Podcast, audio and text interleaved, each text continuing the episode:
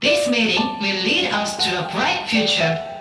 This week's Prime Minister is.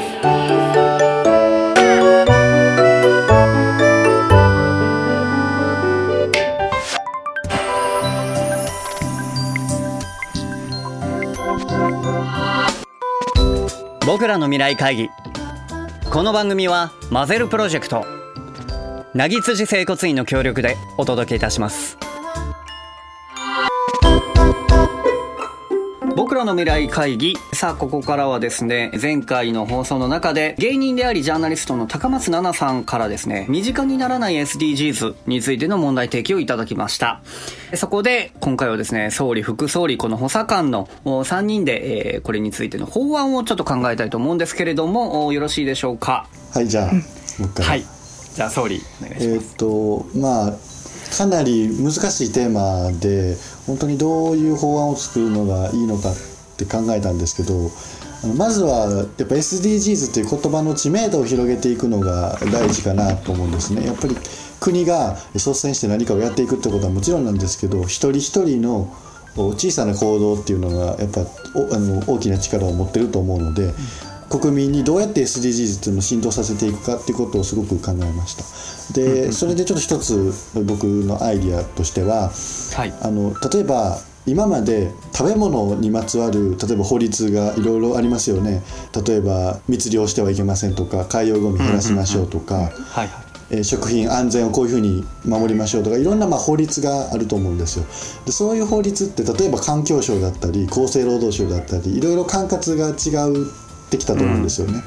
で僕が一つ思うのは食料っていう一つの例えばテーマがあったとしてそれを省庁の枠組みを超えて今解決しなきゃいけない問題を全部一括りにして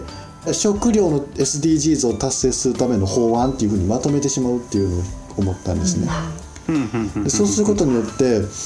今までは単発的にこう法律が作られてたので全然気にも留めなかったけどそれいざ食料の問題こんだけいっぱい問題があるんですよ。でこんなんまとめて改正しますよって言われるとあそうだったんだっていう気づきにもなるしあとそこからあの新聞とかテレビとかネットを通して SDGs っていう言葉のあの知名度というか話題性を集めることができるんじゃないかなっていうふうにちょっと考えました。うん。なるほどこの各省庁でもう連携して SDGs のための法案をそうですね。連携した形で作っていくと。そうです。もういろんなあの一つ一つの問題を細かく解決していくんじゃなくてまとめて、例えば SDGs の食料とか貧困とか,、はい。なんか一つテーマを決めてそれに付随する問題を全て解決していくっていう方針でやっていくのはいかがでしょうか？もうパッケージ化してしまうということですね。なるほどそこでは各省庁間での連携もあるわけですかこう。そうですね。やっぱりあの今ちょうど 菅内閣が縦割り行政打破ということで発足しましたけど、あの本当にそういうふうにあのやっぱり一つの、えージャンルとか役割だけをやっていって SDGs が解決できるっていうわけではなくて、あのいろんな手広く何さその SDGs 自体のテーマがもう本当に広いので、それを全部解決していこうと思うとやっぱり縦じゃなくて横のつながりを大切にしていく必要があるんじゃないかなっていうふうに考えました。うん。なるほどなるほど。これ副総理はどう思われます？えーなんか今考えてたのがそのレジ袋が使われなくなるみたいな感じでもっとそのうん。身近にするっていうところはめっちゃ共感したので、そういう感じでなんか私たちの生活に関わるようなところの細かいルールを決めてってそれを C とかちっちゃいところからどんどん発信していったらいいかなっていう逆の感じかなって思いました。その一つにまとめてやるじゃなくてなんか貧困やったらその貧困の中からもうちっちゃいゴール決めてそこの目標をもっと細かく小さくするっていうイメージでした。はあ、はあはあ。はあなるほどなるほど。ね。そうすることによって一人一人ができることっていうことのハードルが下がるってはい、そういいううことです。感じですかね、なるほどなるほど。なるほどいやそれができるのが多分一番いいんだと思うんですけど、うんうんうんうん。僕ちょっと20年後の総理大臣ですけど国民のことあんまり信用できてなくて。その ね。やりましょうって言っても多分やってくれないと思うんですよね。うん例えばレジ袋だって世界各国でレ例えばイギリスとかって言うとレジ袋有料ってもうだいぶ前から5年10年前からやってるんですよレジ袋有料化、はいはいはい。で日本今更って感じなのにこんだけなんかレジ袋有料になって不便とか、めちゃくちゃ言われてるじゃないですか、日本、うん。こんなことせんでよかったみたいな。全然理解得られてないと思うんですよ、うん。でそういうのって僕一人一人にじゃあ心がけてくださいとかこういうふうにやっていきましょうって国が示しても全部全然協力してくれないと思うんですよね。それやったら国がもうえ例えば、えー企業が、えー例えば食品を大量過剰に生産したらもう罰則つけますよとか、食品ロスやからとか。あのもうフードバンクも企業がどんどんお金出して率先して食品ロス減らしていきますよとかそういうふうにもう本当に国民に頼りきり任せきりじゃなくて政府がもう自主的に動いていく方がうん。やがてそれが国民のなんていうか行動につながっていくんじゃないかなっていう気がするんですよね。確かに。ある程度こう政府がもう強制力を持ってもう SDGs を達成に向かうと、うん、そうですね。その方がいいんじゃないかなと思うんです。なるほどね、まあそれぐらいしないと結局その一人一人に任せていたら追っつかないというところですよね。うん。と思いますね。うん。ただでもその副総理のおっしゃってることは本当にでもその通りで小さいところからやっていかなきゃいけないことはその通りなんですけど、小さいことを一つずつ言っていって果たして国民が全部それ守ってくれるかっていうとそうじゃないのかなっていうのがうん。大きいんですよね。あと副総理ちょっとだと質問が聞いてみたいことがあるんですけど、SDGs っていうそのネーミングというか、SDGs っていう概念自体を広めていくために政府にできることって何があると思いますか、えー、えなんか一番あの私たちの年代で広まりやすいのは学校かなって思ってます。やっぱそうですよね、か SNS か。教教育ですよね、どうなんでしょう。えっと SDGs をうまく教育になんか取り入れていく方法って具体的にどういうことが考えられますか、うん。私の中学の時になんか学園祭の時に楽しいっていう学園祭に SDGs を組み込んでてなんか今考えるといいなって思うんですけど、なんか。なんかそれだから、学園祭みたいなその学校でやってるイベントとか行事やと、えー可能やけども普段の授業の中で SDGs とかを取り上げるってやっぱそこまで今浸透してない感じですかね。授業の中では扱われてないですか、はいそこまで、まだですね。そうか。じゃあやっぱ授業の中にいかに SDGs を組み込んでいけるかっていうのは大きいですよね。うん。なんかだからやっぱ日常的にならないんですかね。そのちょっとこうイベントごととかファッション的な感じになってしまうのかもしれないですね。僕だから SDGs っていうそのなんかネーミング自体も僕実はどうなのかなってちょっと思ってるところがあってなんかすごいかアルファベットですごい意識高そうじゃないですか、SDGs って。なんかもっといい日本語訳ないのかなってすごい思ってて。うん。だから政府主導でなんか新しい日本語名を分かりやすい日本語名をつけてもいいんじゃないかなとは思いましたねいいと思います。日本人にだって例えばその辺にいる、まあ、うちの両親とかね、あのおっちゃんおばちゃんとかに SDGs って言っても多分覚えてもらえないんですもん絶対。うん。だからもっとキャッチーななんか日本語のフレーズがあった方が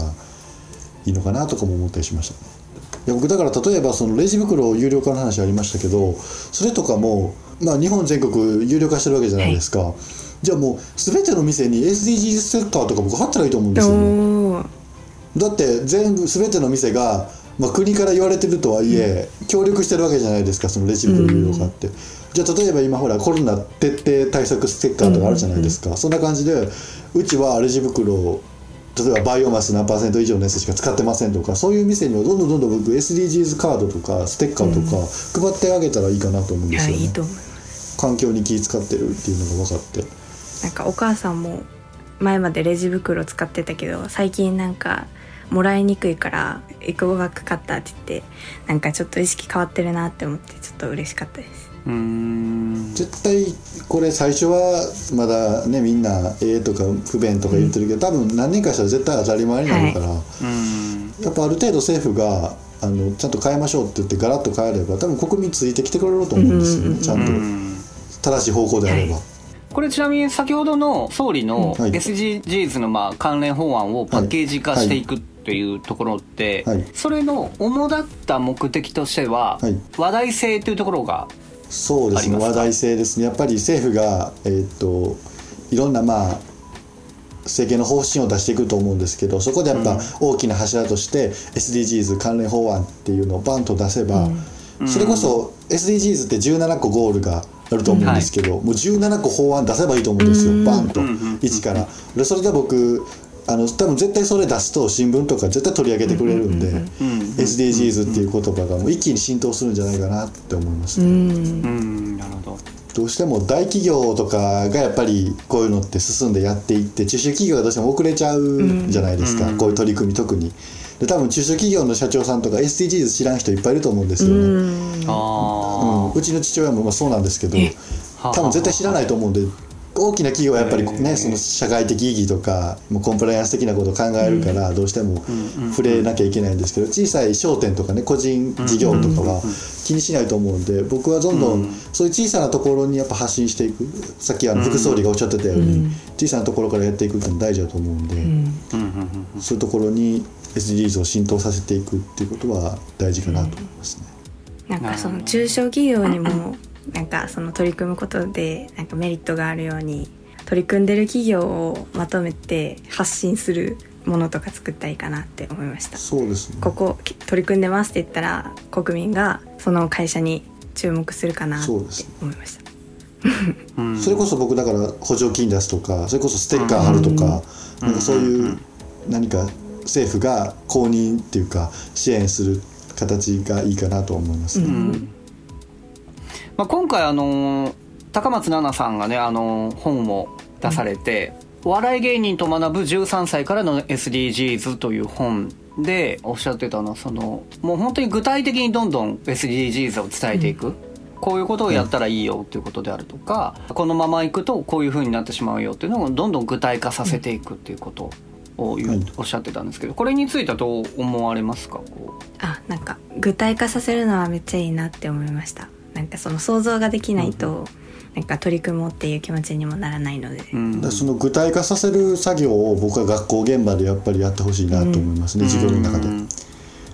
やっぱりどうしても教科書に書いてある語句とか知識だけで覚えてしまいがちなところをちゃんと今実際どうなのかっていうのを自分の目で見て耳で聞いてで調べてってやると一気にその親近感が湧くというか身近になるんじゃないかなと思いますね。ん。なるほどそうかだからそういう意味では、まあ、今回のこの本をもとに、さらにその具体的な例っていうのを各学校で作っていくってこともできますよね、うん。そういうワークショップというか。とりあえずだからあの僕総理なんで文部科学大臣に指導要領に入れろというふうに言ってきますので。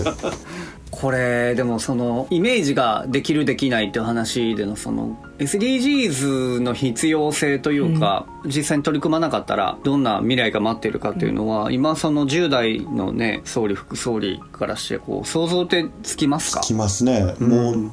僕ら小学生の時こんな暑くなかったですもん夏、うん。うんいやごめんなさい。えそんなことない。年齢ちょっとしか変わらんはずやねんけど。副総理と。なんか全然。僕だけそんな老けてた。あんまり気にしてなかったです。昔僕小学生の時教室に僕小さかった時エアコンなかったですけどまだついてなかったですけあど、私もついてなかったです。大丈夫？普通に過ごせてましたよね。ああ確かに。でも今多分エアコンなかったら みんな熱中症でバンバン倒れますよね、うん。なんかどんどん本当に身近になってるし気候がおかしいとか、どう考えてもここ最近起こってる現象で、本当に日本国民は結構身近に特に気象からあの地球温暖化とか感じてるんじゃないかなと思いますね。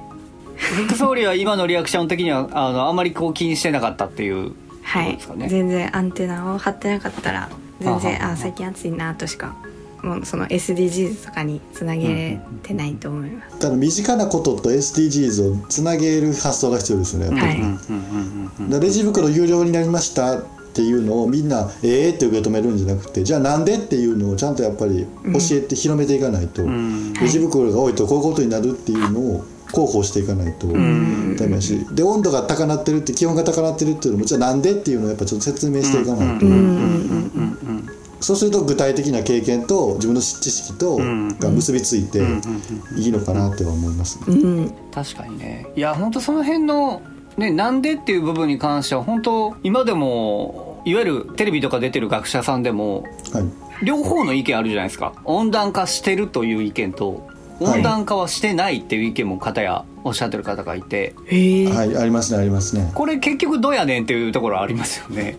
そうです。でも一応ね僕の考えとしてはしてないにしろ実際にゴミとかプラスチックとかがもたらせる問題は現実にあるわけで、温暖化してようがしてまいがとりあえず気ぃつけといたら将来的に絶対損はせえへんやろうと思うんですよ。うんうんうんうんで特に日本なんてもう環境対策なんて遅れてるって言われてる国ですから、もうこれ以上世界にそんな議論をして遅れを取ってる暇はないので、もうここは政府がバシッと地球温暖化はあるともうはっきり言ってしまって、あの主導していく強い力で引っ張っていくっていうのがある程度必要かなというふうに考えてますね。なるほど。わかりましたというわけで、まあ、あの今回この3人でお話しした結果はですね、まあ、総理の方からもおっしゃっていただきましたがもう国が強いリーダーシップでこの SDGs の関連法案としてもパッケージ化したものを強く打ち出して国民を先導していくということで、えーそういう法案を作っていこうということでよろしいですかね。はい、はい。では、まあ、あの、こんな感じでですね、えー今後もちょっとこういう法案をどんどんどんどん相談して作っていこうと思っておりますので、えーぜひ引き続きよろしくお願いいたしますお願いし。ますお願いします。